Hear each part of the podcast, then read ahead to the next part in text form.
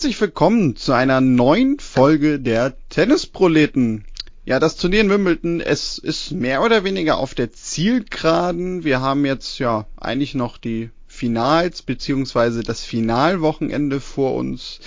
Wir werden zwangsläufig natürlich auch über Wimbledon sprechen, denn es gab ja unter anderem auch so die ein oder andere Geschichte über ja ehemalige oder vielleicht immer noch sehr sehr große Spieler ihres Fachs, äh, die ja ein wenig äh, gestolpert sind beziehungsweise vielleicht auch einfach äh, erwartbar mal eine Niederlage davongetragen haben in dem Ausmaß. Das wollen wir heute so ein bisschen besprechen, wie das einzuordnen ist. Wir werden sicherlich auch über eine gewisse Frau Kerber sprechen und wir werden auch nach Hamburg blicken an den Roten Baum, denn ja, da ist diese Woche auch schon was passiert. Und was da alles so passiert ist, überhaupt in der Tenniswelt, das weiß natürlich wie immer am besten Henrike Maas von MyTennis. Hallo Henrike. Hallo Daniel, danke für die Einladung. Ja, und äh, ihr vermisst jetzt wahrscheinlich die Stimme von Tobi. Der hat sich ja in der letzten Woche schon in den Urlaub verabschiedet. Das gönnen wir ihm auch mal. Tobi, wo auch immer du bist, äh, ja, wir schicken liebe Grüße. Wahrscheinlich haben wir uns gerade schon ausgedacht, bist du heimlich nach London gereist und bist Samstag und Sonntag äh, jeweils auf dem Center Court. Willst das nur einfach nicht zugeben, weil du natürlich ja hier dich so weit aus dem Fenster gelehnt hast und gesagt hast, Rasentennis ist ja total doof. Enrique, da sind wir von überzeugt. Ja, total. Also die Theorie finde ich sehr mh, hm, valide.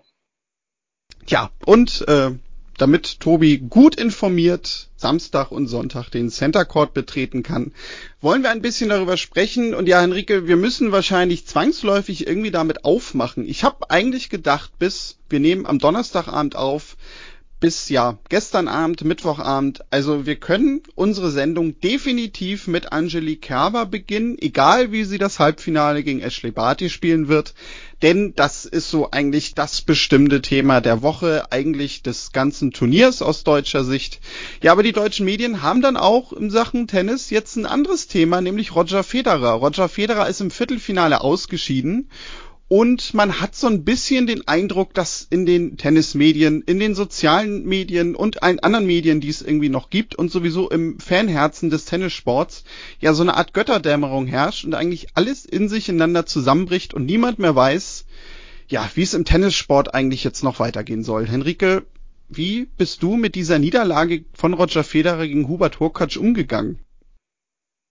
Naja, wie ich persönlich damit umgegangen bin. Ich muss ja nicht umgehen. Ich bin ja nicht die Person, die gespielt hat, aber man hat schon äh, das Beben bis nach Deutschland gefühlt irgendwie. Also ich glaube, dass viele nicht damit gerechnet hätten, dass er gegen äh, Hubert Hokatsch rausfliegt oder dann auch so rausfliegt. Also ein 0-6 oder 6-0, je nachdem von welcher Seite aus man jetzt auf das Ergebnis guckt, glaube ich, hat keiner erwartet. Ähm, es reiht sich aber in das ein, was Roger Federer, glaube ich, seitdem er wieder auf die Tour zurückgekommen ist, in diesem Jahr sehr häufig erlebt, dass ähm, so diese Initialzündung fehlt. Also Federer ist ja jemand, der meistens nach einem schlechteren Ergebnis oder wenn er mal irgendwie was hatte oder so relativ schnell danach dann naja, die zwei, drei Stellschrauben dann wieder reingedreht hat oder da justiert hat und dann sehr schnell wieder ins Rollen kam. Und das hat man jetzt nicht. Und man merkt ihm, finde ich, sowohl auf dem Platz als auch, wenn man danach mal so seine Pressekonferenzen hört, äh, wo er immer sehr ehrlich ist ähm, und da auch über diese Dinge spricht, doch etwas ratlos ist. Also er sagt auch immer wieder, ja, da muss ich jetzt mit meinem Team drüber sprechen, das muss ich jetzt analysieren, was passiert ist.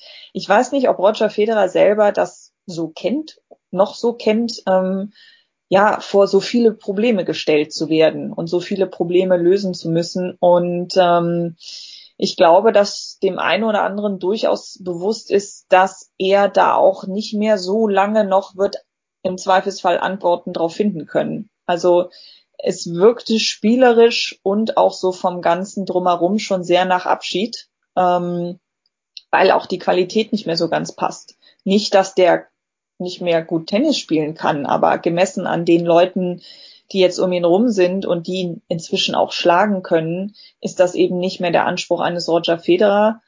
Und ob er da dann auch Lust drauf hat, das sich noch lange anzutun, weiß ich nicht, ehrlich gesagt. Also es war schon, ich glaube, das war so ein Realitätscheck, dass viele so gemerkt haben, so blöd, die Zeit Roger Federer nähert sich doch jetzt sehr schnell dem Ende, weil viele natürlich nach dem Comeback gedacht haben, ach, das geht jetzt weiter. Jetzt rollt das wieder los und dann passt das schon. Nee, ich glaube, das ist jetzt tatsächlich der Anfang vom doch zeitigeren Ende.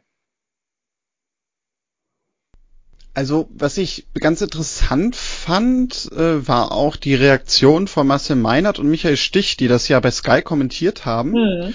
Und noch während nämlich äh, Federer seine Sachen packte und vom Court ging, äh, haben nämlich ja sowohl Marcel als auch Michael eigentlich auch genau das gesagt, nämlich ja, das äh, wird also rein auch nach dem, was Roger Federer immer kommuniziert hat, wahrscheinlich sogar äh, sein letztes Match gewesen sein, denn er hat's ja doch, finde ich, immer sehr klar definiert im Sinne von, er spielt in Wimbledon so lange mit, wie er auch das Gefühl hat, um den Titel mitzuspielen. Und ja, das ist ja auch so ein bisschen, finde ich, also ich, ich tue mich auch schwer, wie ich eigentlich allgemein das Turnier einordnen soll von ihm, weil jetzt mal ganz rein sachlich gesehen, wenn man mal das Emotionale weglässt, muss man ja eigentlich sagen, da spielt ein fast 40-Jähriger mit, der immer noch so gut ist, dass er es in Wimbledon bis ins Viertelfinale schafft und das Ganze, zumindest in, ich glaube, zwei Matchen kann man das definitiv so sagen, ja auch sehr, sehr souverän gemacht hat.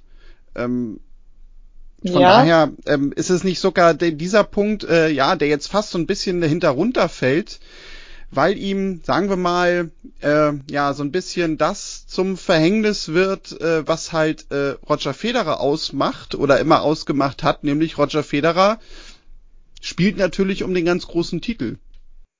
Ja, aber ich glaube, das ist auch sein eigener Anspruch. Also ich, ich könnte mir vorstellen, dass er einer ist, der sagt, ach, wie, wie zum Beispiel, um mal in der Altersklasse zu bleiben, wie ein Feliciano Lopez, der einfach sagt, hey, mir macht das noch Spaß. Klar, ich knall dann oft in der zweiten, ersten, zweiten, maximal dritten Runde raus, aber ich habe da noch Lust drauf. Ich tingel hier noch so meine Tour, guck, wie ich das so mit Familie und meinem Nebenjob da als Turnierdirektor und sowas zusammenkriege, aber ich habe da noch Bock drauf, also reise ich da noch rum. Weil auch ein Feliciano Lopez müsste ja jetzt nicht mehr auf der Tour spielen, um noch ein schönes Leben zu haben. Aber der hat da noch Spaß dran. Ähm, aber ich glaube, dass das bei einem Roger Federer nicht funktioniert, weil ich glaube, Roger Federer aufgrund der Tatsache, dass er die Karriere hatte oder die Karriere hat, noch spielt er ja, die er hat, ähm, da ist der Maßstab auch für ihn persönlich ein anderer. Ich glaube, wenn Roger Federer jemand wäre, der sagen würde, na ja, ich komme jetzt noch mal zurück, ich spiele jetzt noch so eine Runde mit und guck mir das halt so ein bisschen an, hier und da, dann glaube ich, wäre das auch anders oder dann würde ich das auch anders einschätzen als ähm, halt Roger Federer. Ich glaube, er misst sich schon an diesen ganz großen äh, Titeln und an diesen ganz großen Erfolgen. Und wenn das nicht mehr geht, weiß ich, wie gesagt, nicht, ob er da noch so Lust zu hat. Und ich könnte es auch verstehen. Also ich meine, mit 40 kann man dann tatsächlich auch mal vom aktiven Profisport Abstand nehmen. Natürlich muss man das immer auch so im Hinterkopf behalten, dass man sagt,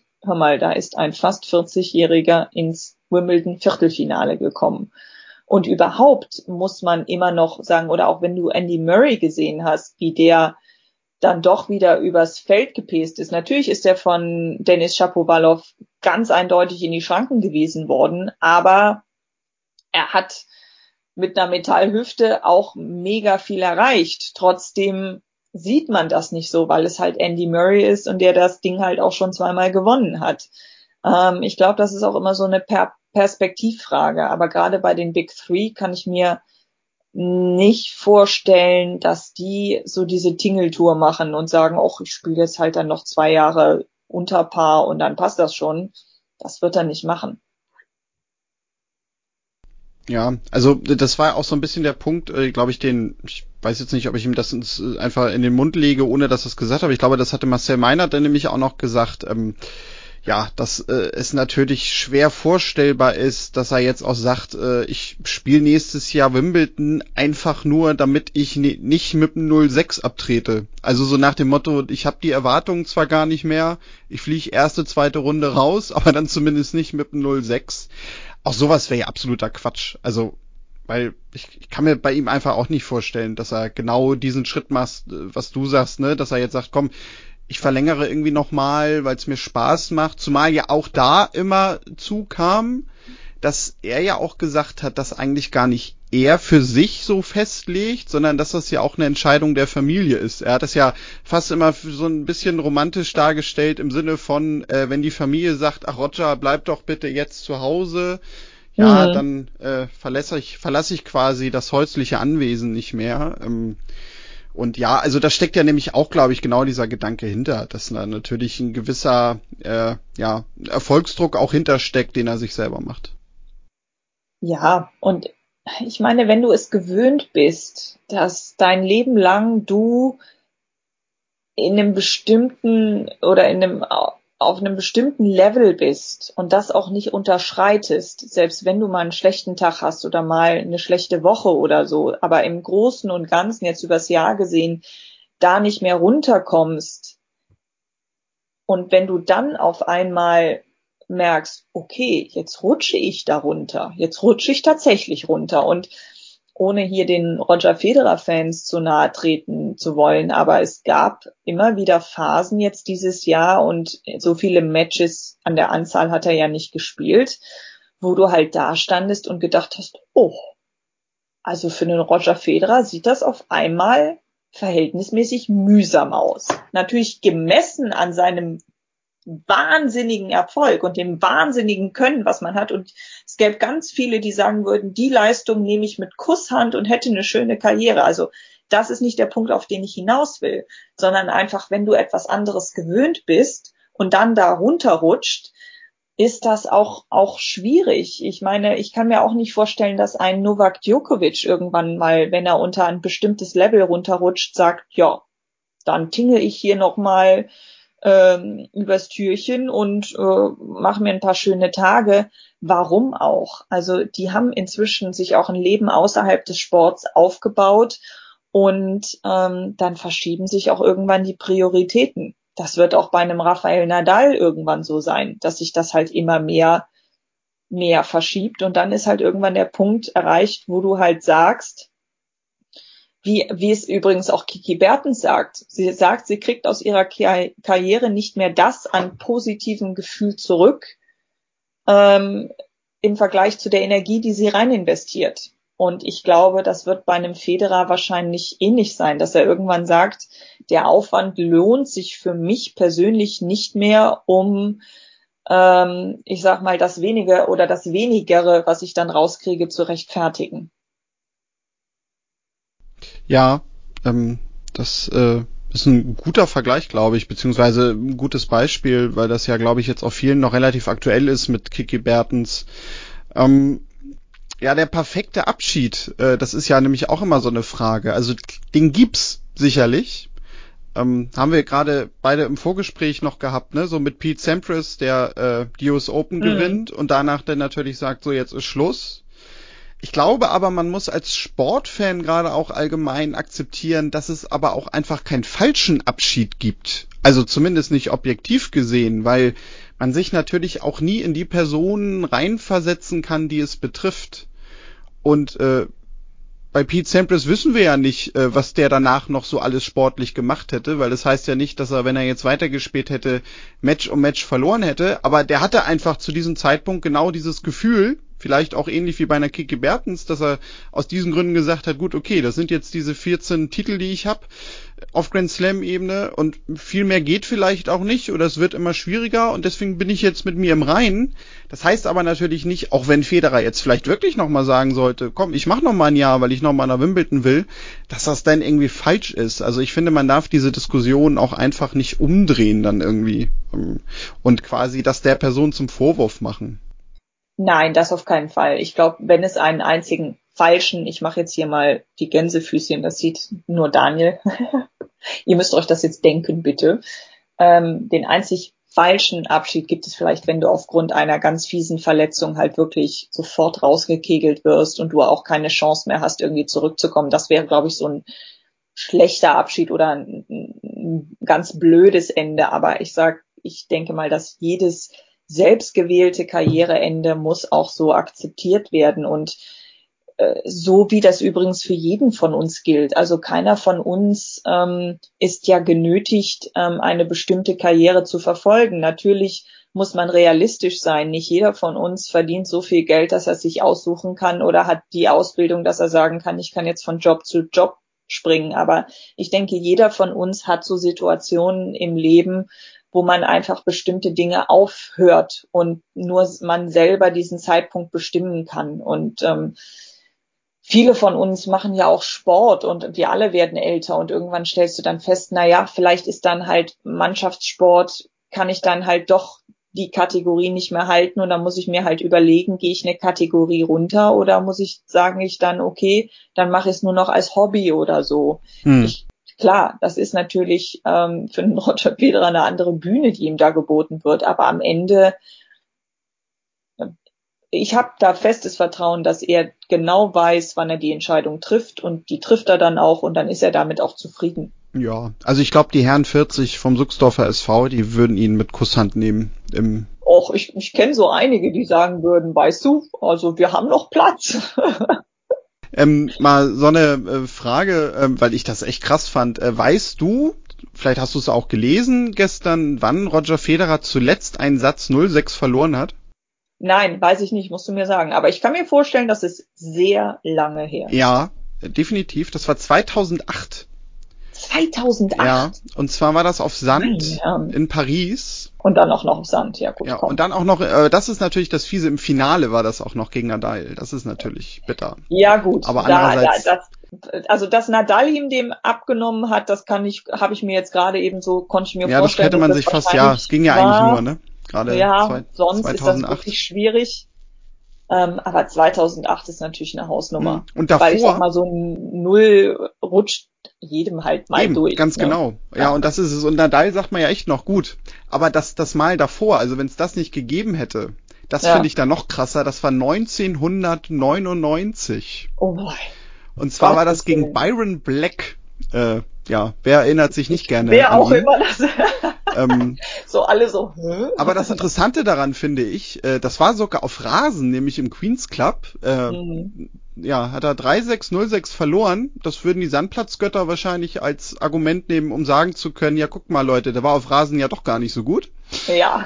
ähm, ja, aber also daran sieht man halt, fand ich auch an der Statistik echt nochmal, was für eine wahnsinns lange Karriere Roger Federer schon hat. Er hat insgesamt ja. sowieso in seiner Karriere nur sechsmal irgendwie einen Satz äh, 06 hergeben müssen. Das ist natürlich ja. auch schon echt heftig. Und was du daran noch siehst, ist, wie wichtig ein guter Aufschlag ist. Und wenn Roger Federer über eine Sache in seinem Spiel fast maximale Kontrolle hatte, ist es darüber. Also dass dir das nicht komplett wegbricht, das ist halt auch einer seiner wahnsinnigen Stärken. Und ähm, das kann nicht jeder. Ja, und äh, um das vielleicht jetzt abzuschließen, dann auch das Thema, aber das war zum Beispiel auch etwas, was ich gegen Hubert Hurkacz echt, ja, also was mich echt fast ein bisschen sprachlos gemacht hat, dass nämlich genau das am Ende nicht mehr da war, sondern man hatte ja. echt den Eindruck, dass er jetzt resigniert und das Ding einfach selbst auch bei eigenem Aufschlag irgendwie laufen lässt. Und mhm. ja, also ich muss jetzt gestehen, ich bin jetzt kein Roger Federer Fan nie gewesen, aber natürlich finde ich ihn jetzt auch nicht unsympathisch und, und mag auch sein Spiel sehr, kommt man ja irgendwie als Tennisfan eigentlich auch gar nicht drum rum. Aber das hat mich deswegen auch schon echt ein bisschen sprachlos gemacht. Ja, ich, ich, ich glaube, das ist auch einfach dieses Realisieren als Zuschauer, dass da halt auch mal so eine Karriere und so ein Können seine Grenzen erreicht. Ich glaube, das ist halt etwas, was man mit ihm nicht verbindet. Und wenn man jetzt dann zu diesen Realitätscheck einfach bekommt, der auch völlig akzeptabel ist. Also um Gottes Willen, wir, wir können es nur immer wieder betonen. Der Mann ist fast 40 dann ist das natürlich erstmal, dass man so da sitzt und denkt so, puh. Ja, also ich glaube, Schwelli hat es im letzten Podcast und zum Auftakt Wimbledon hatten wir, glaube ich, drüber gesprochen, dass er auch sagte, dass auch er diesen Eindruck hatte, dass es teilweise extrem mühsam wirkte. und dass das ungewohnt ist. Ja, ja, genau. Das äh, mühsam, das, das trifft es ganz gut, ja. Das mhm. stimmt. Ähm, bei wem es uns auch immer mühsam aussieht, also zumindest haben wir da schon häufig drüber gesprochen, du lachst schon, ich glaube, du weißt, auf wen ich jetzt komme. Ähm, Nein, ja, Alex. Alexander Zverev. Ähm, mhm. Da war nämlich gerade der Punkt, dass ich mir so dachte in der ersten Woche Wimbledon, Mensch, das sieht lange nicht so mühsam aus, wie wir uns das vielleicht in der Vorschau auch dachten und wie man es von ihm vielleicht auch gerade auf Rasen immer noch kennt. Ja. Dann kam jetzt dieses Spiel gegen Ogier Aliassim, wo man grundsätzlich ja eigentlich erstmal sagen muss, ne, gegen den zu verlieren, gerade so wie der momentan spielt, das ist absolut nicht schlimm. Da waren dann aber plötzlich wieder so 20 Doppelfehler. Und ich habe mir danach die Frage gestellt und war sehr zufrieden, dass du heute hier bist, weil ich mir dachte, Henrike kann mir doch bestimmt erklären, was hat Zverev denn aber so jetzt insgesamt, unabhängig von der Niederlage gegen Auger Aliassim, dieses Jahr denn plötzlich anders gemacht auf Rasen, dass das eben alles nicht mehr so mühsam ausgesehen hat? Ja, also um das mal abzuschließen, weil wir ja auch gerade oder ich das gerade für Roger Federer erwähnte, dass natürlich die Kontrolle über deinen Aufschlag auch sehr entscheidend ist. Das gilt für Rasen dann nochmal doppelt. Ähm, das hat ja Schwelli in, auch in der Vorschau zu Wimbledon gesagt, dass halt ja dann ähm, Doppelfehler teuer werden können. Und wenn man das mal rechnet, 20 Doppelfehler auf fünf Sätze, das sind vier pro Satz. Das ist genau das eine Spiel, was dir am Ende fehlt. Ne? So ist natürlich bei ihm der Spielstand jetzt nicht ausgegangen, aber so gedanklich ähm, ist das halt gerade auf Rasen sehr, sehr teuer, wenn du ein Spiel verlierst, weil das kriegst du selten so schnell wieder zurück solange dein Gegner nicht genauso ähm, zittrig aufschlägt wie du. Und das hat Auger Aliassim natürlich nicht getan. Ähm, ich muss ehrlich zugeben, das letzte Match von Zverev habe ich jetzt nicht gesehen, weil ich keine Zeit hatte. Ähm, aber viele haben es halt auch gesagt, äh, haben halt gesagt, dass es genau am Ende an diesen Doppelfehlern hing und dass halt das Match wieder eins von diesen Zverev-Dingern waren, die er nach wie vor zwischendrin einstreut, wo er diese Kontrolle nicht mehr hat die er inzwischen erlangt hat. Und das, was er sonst anders gemacht hat auf Rasen und gerade so die ersten Runden in Wimbledon fand ich durchaus überzeugend, ist halt genau das. Er hatte Kontrolle über seinen Aufschlag. Er hat ähm, das genutzt, um aggressiv zu bleiben. Er hat sich nicht wieder so hinter die Grundlinie treiben lassen. Er hat auch seinen, seinen Übergang ans Netz massiv verbessert und auch sein, sein Volley-Spiel äh, verbessert. Also sein Volley ist sowohl technisch besser geworden, als auch seine Antizipation ist deutlich besser. Also da merkt man schon, dass er sich da jetzt auch wohler fühlt und ich glaube auch viel besser abschätzen kann, was er mit seinem Aufschlag machen kann und wie er dann vor ans Netz geht. Weil Natürlich sollte, wenn du ein Spieler bist oder eine Spielerin, die einen guten Aufschlag hast, der Weg ans Netz durchaus eine Option für dich sein, weil es kommt einfach als für dich mit, ne? es bietet sich an, sagen wir mal so. Aber dass dieser Übergang ans Netz ähm, nicht jedem Gott gegeben in den Schoß fällt, sieht man ja jetzt hier. Und ähm, ja, ich kann, wie gesagt, das Match gegen Felix Auger Aliassim habe ich nicht gesehen, aber ich habe in eins der vorherigen Matches gesehen und da weiß ich noch, dass ich glaube, doch, es war das Match gegen Taylor Fritz. Da weiß ich noch, dass ich zweimal ähm, einen Doppelfehler von Zverev voraussagen konnte, weil ich beim Aufwurf zum zweiten Aufschlag schon dachte, nee, das wird nichts. Und das sind manchmal so Unsauberkeiten, die er da noch drin hat. Ich weiß nicht, ob das ein mentales Problem ist oder ob was da schief läuft. Ich kann es dir nicht sagen. Also ich glaube, da ist jetzt auch viel zusammengekommen. Zverev hat tatsächlich ein sehr schlechtes Match gespielt. Also seine Leistung war nicht optimal. Und dann kann man es ihm fast auch schon wieder anrechnen, dass er trotz dieser wirklich eher suboptimalen Leistung es noch auf fünf Sätze gebracht hat. Ähm, und Felix Auger-Aliassime hat gerade auch einen Mega-Lauf und ähm, oder hatte einen guten Lauf und war an dem Tag auch der deutlich bessere Spieler. Ähm, ja, aber ich, ich finde bei Zverev nach wie vor so, so nervig, wie er auf der persönlichen Ebene ist und so schwierig, wie es auch manchmal mit ihm ist, wobei seine Abschlusspressekonferenz äh, in Wimbledon fand ich relativ gut. Die war sehr offen, sehr ehrlich. Ähm, da war auch relativ zugänglich und hat relativ viel erzählt, was nicht einfach nur so nichtssagendes Blabla ist, was er ja gut kann. Also er kann ja viel reden, ohne viel zu sagen dabei. Ähm, ist es bei ihm immer noch so, dass er halt ähm, an bestimmten neuralgischen Stellen so seine Fehler hat und wenn er die abstellen kann, dann müsste es auch irgendwann mal was geben. Ich glaube sowieso, dass sein größtes Problem seine eigene Erwartungshaltung ist. Also ich bin nach wie vor der Meinung, dass ähm, Alexander Zverev sich selber massiv noch im Weg steht. Gar nicht mehr so schlimm wie früher. Er hat das ja selber gesagt mal, du kannst nicht jedes Match schön spielen, du musst halt dann trotzdem gewinnen. Und ich glaube, wenn sich das noch mehr verstetigt bei ihm, weil ich habe bei ihm immer das Gefühl, dass er möchte nicht einfach nur gewinnen, er möchte auch gut gewinnen. Also das muss dann ein krachender Sieg sein, das muss alles sitzen. Und so funktioniert's halt nicht. So funktioniert Tennis nicht. Ähm, du kannst nicht immer schön gewinnen. Du musst halt auch mal hässlich gewinnen. Ja, ja, genau. Also da sind wir ja wieder bei diesem Punkt, was ich auch vom Turnier wieder sagte, nämlich er möchte vielleicht auch immer gerne so ein bisschen der Kyrgios sein, ähm, jetzt gar nicht mal vom Typ, aber eben ne, dieses unterhaltsame, besondere Spiel und ja, ich glaub's halt auch, also das hat Wimbledon wieder gezeigt, weil da hatten wir ja nämlich gerade vor dem Turnier mit Schwelli auch noch drüber gesprochen, äh, ja, ob das vielleicht wieder so ein bisschen bröckelt, aber ich glaube auch, er hat bewiesen, dass er das immer besser hinbekommt. Dass er es verstanden hat, glaube ich sowieso, aber natürlich, also vielleicht dauert es auch einfach länger, ähm, das quasi äh, ja in die Beine zu kriegen, als dass es im Kopf ist, eben weil in so einem Spiel dann vielleicht doch immer mal wieder der Drang ist, ne? So dieses äh, Besondere zu wollen oder machen zu wollen. Ähm, aber ich bin bei ihm eigentlich auch immer zuversichtlicher. Ähm, und ja, äh, die US Open mit dem guten Gefühl, die kommen ja dieses Jahr noch. Schauen wir mal. Ähm, ja, also da stimmt dir zu. Entschuldigung, dass ich hier nochmal reingrätsche, weil ich es gerade nachgeguckt habe.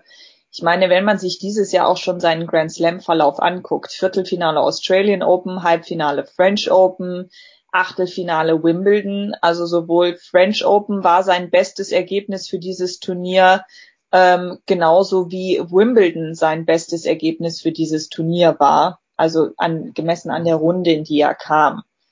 Ähm, man merkt jetzt, dass er sich so wie es früher bei den Masters-Turnieren hatte oder ich sag mal auf ATP-Ebene stabilisiert hat, finde ich, merkt man, dass er sich jetzt langsam bei den Grand Slams so weit stabilisiert, dass er in Runden kommt, in die er auch kommen muss oder sollte mit dem, was er kann.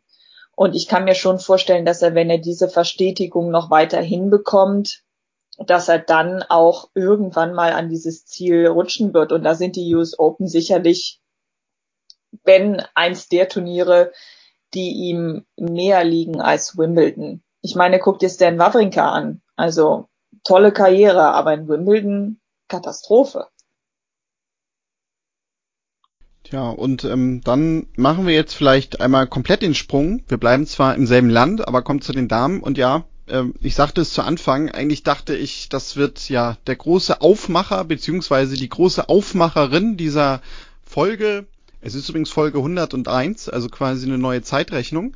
Ähm, ja, Angelique Kerber. Ähm, wir waren ja eigentlich vor Wimbledon sehr, sehr zuversichtlich, weil da wussten wir es zwar noch nicht zum Zeitpunkt der Aufnahme, aber in Bad Homburg hat sie das Turnier gewonnen. Und ja, dieser Lauf setzte sich sofort. Ähm, sie hatte, fand ich zumindest schon natürlich auch zu Anfang Matches, ja, die eventuell auch hätten kippen können, aber wo sie sich eben gegen gestemmt hat, was fand ich auch nochmal unterstrichen hat, ja, dass sie so ein bisschen wieder da ist, als die Rasenspielerin Kerber, die wir vor drei Jahren kannten, die wir vor fünf Jahren auch gesehen haben. Ja, und nun wissen wir aktuell einfach durch ja das Glück zum Zeitpunkt der Aufnahme, sie hat ihr Halbfinale gegen Ashley Barty zwar verloren, aber auch da so ein bisschen die Frage, ja, was hat Kerber denn eigentlich dieses Jahr auf Rasen vielleicht anders gemacht oder auch allgemein in ihrem Spiel vielleicht etwas verändert, dass sie so weit gekommen ist? Oder hat sie einfach nur das abgerufen, was sie, ja, ich sag mal, vor drei Jahren eben auch bei Wimbledon Triumph schon gespielt hat? Hm. Das ist eine gute Frage. Ähm, ich meine, Kerber hat immer so diese Wellen in ihrer Karriere gehabt. Ich glaube, das habe ich letztes Mal sogar gesagt bei der Vorschau auf Wimbledon oder die Vorschau auf die French Open. Ich weiß es nicht mehr genau. Sie hat halt immer diese Wellen drin. Sie hat ein Jahr oder anderthalb Jahre drin, die gut laufen, dann läuft's wieder schlecht, dann läuft's wieder besser, dann läuft's wieder schlechter. Sie ist also keine von diesen, die, ähm, ich sag mal, so ein Grundrauschen drin hatte. Ne? Also ich meine, ist, jede Karriere hat so Up in, Ups and Downs, aber bei ihr, finde ich, sind die oftmals extremer als bei anderen Leuten oder bei anderen Spielerinnen und Spielern. Ähm, und ja, jetzt ist sie halt eine, äh, wieder in einer dieser Hochphasen. Also ich glaube, Kerber ist eine dieser Spielerinnen, die immer so ein bisschen so eine Initialzündung braucht. Und das kann bei ihr auch gerne über so einen hart erkämpften Sieg kommen. Ne, dann hat sie mal so dieses eine Match wieder gebissen. Das hat dann funktioniert. Und dann geht bei ihr so dieses, diese Maschine an und dann rollt das Ganze. Und wenn eine Kerber rollt, dann kann die einen eben auch überrollen, weil wenn wenn sie den Ball gut im Schläger hat, wenn sie wirklich auch ihre Athletik ausspielen kann und sie dich quasi mit Druck wirklich, ja, dir mit Druck permanent die Bälle zurückspielt, dann fehlt oft der Gegnerin auch irgendwann die Antwort. Und das ist ja das, was sie gut kann. Ne, sie kann dich dir wirklich, dich wirklich konsequent massivst unter Druck setzen und dann deine schwache Seite für den Winner, für den Punch dann ausnutzen. Und das hat man einfach gesehen, dass wenn das bei ihr funktioniert, dass das eben dann auch richtig gut funktioniert. Und äh, ich habe das Barty Kerber Match leider auch nicht sehen können, weil es ähm, nicht ging, ähm, weil ich dazu keine Zeit hatte. Aber das, was ich so von den Highlights gesehen habe und auch gelesen habe, war halt genau das, dass Barty es halt geschafft hat, ähm, ja, Kerber so diese, diese Angriffspunkte wegzunehmen. Also, dass sie es durch Variabilität und äh, einem guten Näschen und eine etwas druckvollere Vorhand halt auch geschaffen hat, äh, geschaffen hat, geschafft hat, Kerber diesen Zahn so ein bisschen zu ziehen. Und dann reicht das halt manchmal nicht mehr. Ähm, es freut mich für Kerber absolut, dass sie jetzt geschafft hat, wieder auf dieses Level zurückzukommen. Ähm, einmal, weil Wimbledon natürlich auch ihr Turnier ist, das liebt sie abgöttisch und ähm, ich glaube, da fühlt sie sich auch einfach wohl und das führt bei ihr sicherlich auch dazu, dass sie da nochmal alles extra reinwirft. Ähm, ja, dass sie da jetzt wieder so ins Rollen kommt, weil sie hat es ja auch selber gesagt, dass die letzten Wochen und Monate nicht leicht waren ähm, für sie. Und ähm, bei Kerber ist das natürlich ähnlich wie bei einem Roger Federer. Wenn du ein gewisses Level von dir selber gewöhnt bist und das kommt einfach nicht mehr, natürlich geht dann irgendwann die Gedankenmaschine an. Ne? Und zwar ist Kerber deutlich jünger als ein ähm, Roger Federer, aber auch sie ist jetzt eher im letzten Drittel ihrer Karriere und natürlich fragt man sich dann irgendwann, wenn so der grüne Ast, der grüne Zweig gar nicht mehr vorbeikommt, was mache ich jetzt damit? Genau, ja. In die Herren 40 beim Suchsdorfer SV zu kommen, das wird für sie wahrscheinlich eher schwierig, aber ja, also es gab ja natürlich auch eine Zeit lang immer so ein bisschen den Fokus auf die French Open, wo wir ja nun uns ja fast schon ausgelassen haben drüber, dass das ja seitdem eigentlich immer schief ging. Ähm, vielleicht, also gerade weil sie sich jetzt ja auch nochmal mit Torben Belz orientiert hat und wir damals ne, auch sagten, ja, was steckt denn jetzt dahinter? Vielleicht ist das jetzt einfach auch wirklich nochmal so ein bisschen, ja, zurück zu dem, wo sie immer gut war und was sie immer konnte und das vielleicht jetzt doch eben genau, ja, ich sag mal, Wimbledon die nächsten Jahre, wir wissen ja nicht, wie lange sie spielt, im Fokus steht. Ja, und vielleicht auch nochmal so ein Ding bei den US Open oder so möglich ist, gerade wenn sie in Form ist und sie sich vielleicht doch einfach wieder auch mehr darauf konzentriert. Mhm. Ähm, das ja, ist vielleicht ein bisschen romantisch gedacht, weil es natürlich auch so im Nachhinein jetzt äh, sehr einfach nochmal diese Erstrundenniederlage in Paris erklären würde, fast. Ja, und sie ist auch jemand, der sich, glaube ich, wohlfühlen muss. Nicht nur an einem Ort und mit sich selber, sondern auch mit ihrem Team. Und da ist natürlich ein Torben Belz jemand, der sie gut kennt, mit dem sie große Erfolge gefeiert hat. Und das ist dann auch immer so ein Stück Sicherheit, was du halt wieder bekommst. Und ich glaube, dass die beiden nie so das Problem hatten, dass sie, ähm, dass sie nicht miteinander ausgekommen sind. Logisch, sonst würden sie ja jetzt auch nicht wieder zusammenarbeiten, sondern dass sie, glaube ich, auch immer mal ausgetestet hat, mal eine andere Stimme zu hören, aber letzten Endes wahrscheinlich dann doch immer wieder zu dem Erfolgsrezept zurückkommt. Und es kann ja durchaus auch sinnvoll sein, ähm, zu sagen, okay, ich hole mir für eine Weile jetzt vielleicht auch mal eine andere Stimme, jemanden, der mir noch mal was anderes sagt. Ich meine, damals, als sie Wimbledon gewonnen hat, hat sie ja mit Wim Pizet zusammengearbeitet und als der zu ihr ins Team kam, hat man schon gesehen, wie sie auch massiv ihren Aufschlag verbessert hat. Also er hat ähm, hat da mit ihr zusammen ein bisschen was umgestellt, was den Aufwurf anging, aber auch wie sie das Bein ranzog äh, oder wie sie das Bein ranzieht beim Aufschlag, also um, um die Kraft aus dem Boden zu holen.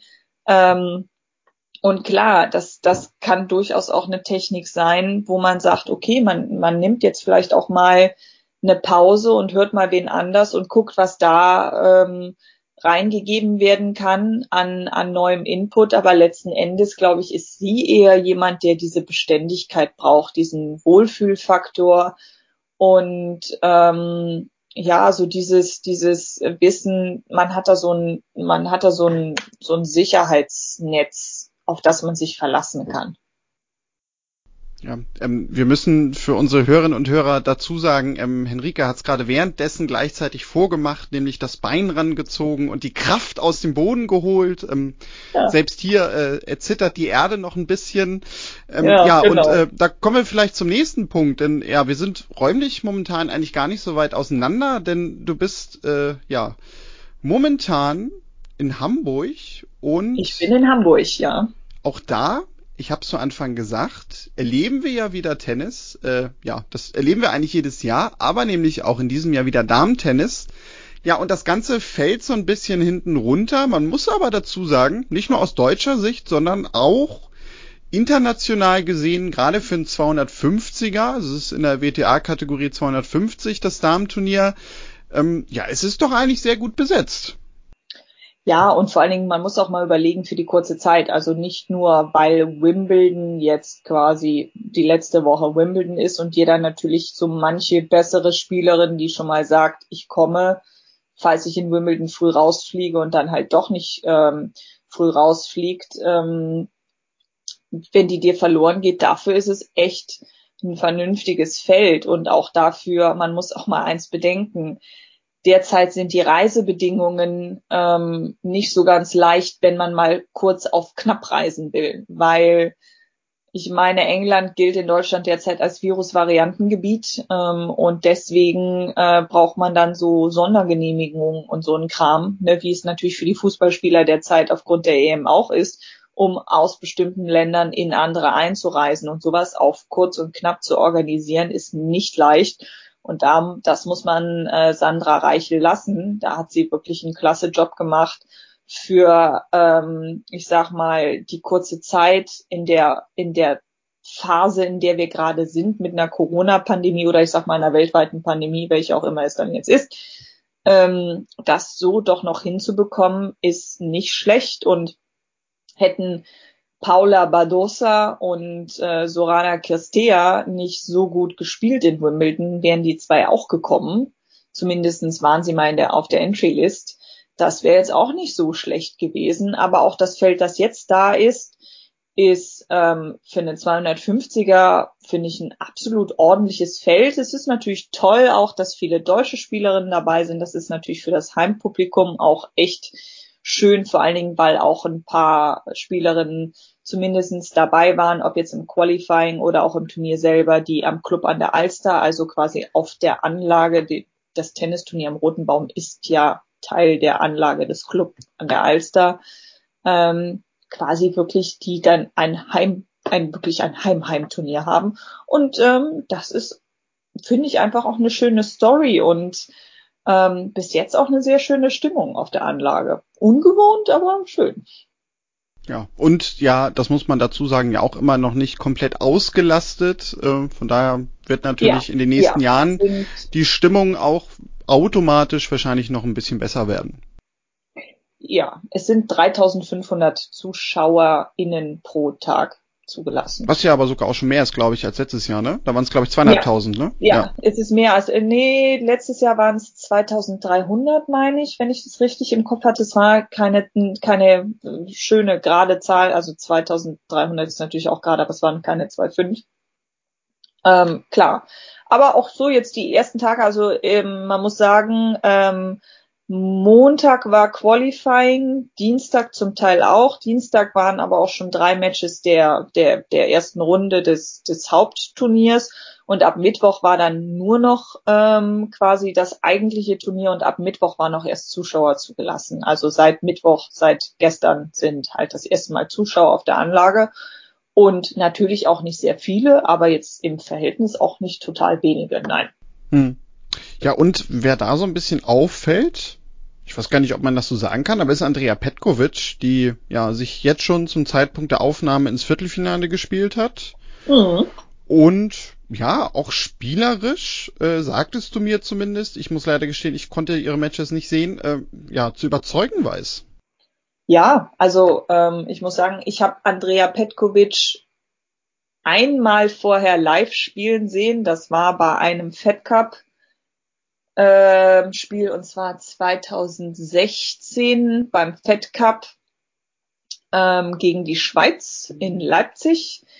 Und das war kurz nachdem Angelique Kerber ähm, ihren ersten Grand Slam, nämlich die Australian Open, gewonnen hatte. Und dann kam Kerber auch, aber wir haben das, ähm, wir haben dann das ähm, das ähm, Duell gegen die Schweiz wurde verloren und das ist das einzige Mal, wo ich Petkovic live hab spielen sehen und sonst halt nur so halt in Übertragungen. Ähm, aber sie, muss ich sagen, beeindruckt mich derzeit schon. Ähm, das ist aber auch etwas, was ich so in den letzten Wochen bei ihr gesehen habe.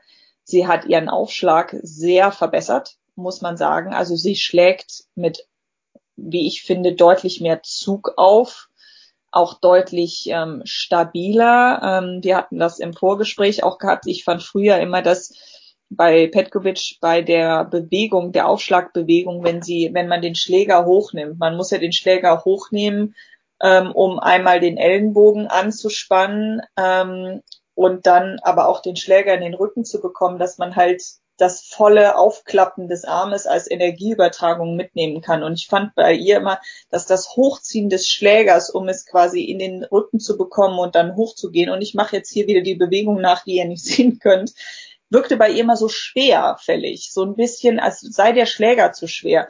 Und jetzt habe ich persönlich den Eindruck, dass sie viel glatter durchschwingt und man merkt es auch. Also sie hat sich auch ähm, jetzt oftmals immer wieder mit dem Aufschlag aus, aus kniffligen Situationen ziehen können. Und sie spielt sehr aggressiv. Also athletisch war sie ja schon immer, aber ich finde, dass sie auch derzeit wirklich sehr druckvoll, sehr aggressiv vorgeht und vor allen Dingen auch, wenn es mal schief geht, also wenn sie mal das Break kassiert, von diesem aggressiven Weg nicht abgeht. Also sich dann nicht auch emotional wieder zurückdrücken lässt und und äh, sagt, okay, oh, jetzt hat das Aggressivsein nicht funktioniert, jetzt fange ich mal lieber an, wieder ein bisschen vorsichtiger zu werden. Äh, nö, das, das äh, macht sie nicht. Und ähm, da war ich wirklich äh, positiv überrascht. Also es macht Spaß, ihr zuzugucken. Und sie ist in Hamburg ja auch Turnierbotschafterin, also sowohl fürs Damen- als auch fürs Herrenturnier. Bei den Damen spielt sie jetzt auch noch, deswegen ist da natürlich der Fokus drauf aber sie ist halt als Person auch schon Zugpferd und man merkt halt, dass sie auch viel Medienaufmerksamkeit bekommt und das kann äh, dem Turnier sowohl der Damen als auch der Herrenseite definitiv nicht schaden. Ja, genau. Die Herren folgen dann ja ab Wochenende und in der nächsten Woche. Also macht euch gerne auf. Ähm, Tickets gibt's noch und besucht den Roten Baum. Ihr trefft dort die, ja, die drei charismatischen drei des Damentennis. Danielle Collins, Henrike Maas und Sophie Affelt. Also Hinder. Ähm, ja, dann würde ich sagen, äh, sind wir mit ja, unserem kleinen Rundblick für diese Woche, glaube ich, durch. Wir wünschen euch da draußen ja auf jeden Fall ein schönes äh, Finalwochenende Wimbledon. Wenn ihr das denn noch rechtzeitig hört, wenn ihr später hört, wünschen wir euch einfach natürlich eine schöne Woche am Roten Baum, wenn ihr da seid. Ähm, ja, und ja. Du wirst ja in der nächsten Woche halt auch noch da sein. Ähm, genau. Von daher wirst du uns ja sicherlich noch einiges zu berichten haben. Ähm, dass wir dann ja nächste Woche ganz galant hier verarbeiten können und so tun können, als wäre das unser Fachwissen. Wobei ich nächste Woche auf Tobi noch verzichten muss. Ähm, ich habe mir aber schon was überlegt, was wir da machen werden. Seid gespannt. Ja, Henrike, dir vielen Dank fürs Vorbeischauen. Ja, vielen Dank für die Einladung. Kommt nach Hamburg. Wir haben ein Dach. Es schifft heute und trotzdem wird gespielt. Also Ausreden gibt es nicht. Ähm, ja, und sonst, wie Daniel es schon sagte, allen ein schönes Wimbledon-Wochenende, ein Finalwochenende und falls ihr es später hört, einfach eine schöne Woche. Wo auch immer ihr seid, gerne dann halt auch in Hamburg. Genau. Und ja, was auch noch dazu gesagt werden muss, auch die Herren Tennis Bundesligen starten dieses Wochenende. Auch da schaut mal so beim DTB auf den Plattformen vorbei, wer da so wo spielt. Bei euch auf der Ecke, wenn das so sein sollte, schaut da auch gerne vorbei. Da sieht man auch ja, den ein oder anderen sehr, sehr guten Spieler. Also schaut euch mal die Meldelisten an, da werden Namen bei sein, die ihr kennt auf jeden Fall, sagen wir mal so. Ähm, zum Beispiel in Mannheim ein gewisser D-Punkt-Team, ähm, wenn er denn, und so einmal im Jahr taucht er da eigentlich auch in der Regel auf, aber das nur so am Rande. Ähm, ja, wenn er denn überhaupt spielen kann. Ja, mhm. sonst, äh, wenn ihr uns schreiben wollt, irgendwas loswerden wollt, gerne eine E-Mail an kontakt.tennisproleten.de, Instagram, Twitter, Facebook, auch dort sind wir zu finden unter Tennisproleten. Ja, und sonst hören wir uns in der nächsten Woche wieder. Bis dahin, macht's gut und tschüss.